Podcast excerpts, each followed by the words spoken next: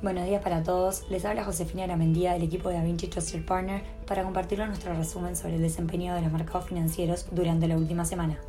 Para el corrido de la semana anterior, los retornos de los principales índices mundiales fueron negativos y los volúmenes transados fueron inferiores debido a la celebración del Día de Acción de Gracias en Estados Unidos.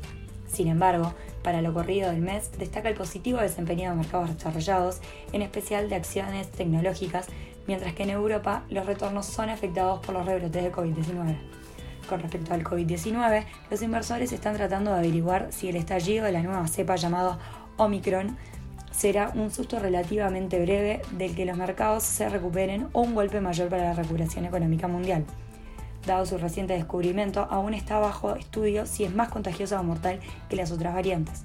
Por su parte, ya se descubrió el primer contagio por esta variante en Hong Kong, mientras la Unión Europea, Reino Unido, Israel y Singapur ponen restricciones a los viajes relacionados con África. En este contexto, para el corrido de la semana, el Nasdaq fue el que peor rendimiento presentó con una caída de 3,52%, mientras que el SP cayó 2,20% y el Dow Jones 1,97%.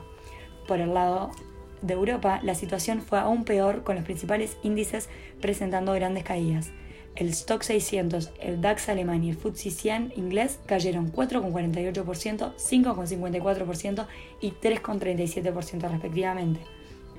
En Asia los resultados fueron mixtos.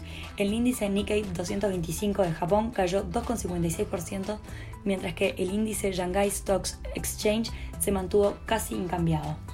En cuanto a datos económicos, en Estados Unidos las lecturas preliminares de PMI manufacturero y de servicios para el mes de noviembre fueron el primero sobre y el segundo por debajo de los registros previos. La actividad empresarial estadounidense se desaceleró moderadamente en noviembre en medio de la escasez de mano de obra y retrasos en las materias primas, lo que contribuyó a que los precios siguieran subiendo a la mitad del cuarto trimestre. Además, en Estados Unidos las solicitudes de beneficio por desempleo de la semana terminada el 20 de noviembre fueron por debajo de lo esperado por los analistas. Mientras tanto, en Europa y Alemania, los PMI manufacturero y de servicios, ambos sectores se mantienen por encima de la zona de expansión.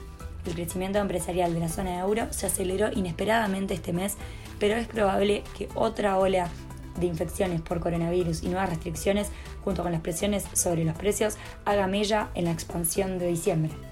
Por el lado de los commodities, el precio del petróleo cierra la semana con caídas de más del 10% debido a la aparición de la nueva cepa de COVID-19.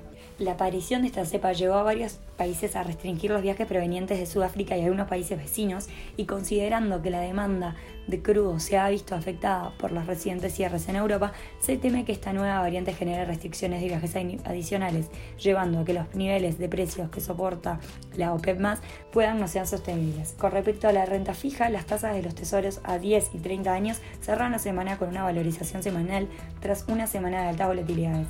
En la agenda macroeconómica de esta semana se destacan las lecturas finales de los PMIs tanto en Europa como en Estados Unidos y las lecturas preliminares de PMI para la región de China.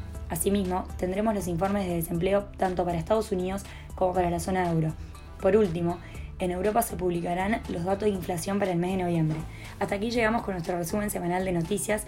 Cualquier consulta o comentario adicional, no duden en contactarnos. Muchas gracias.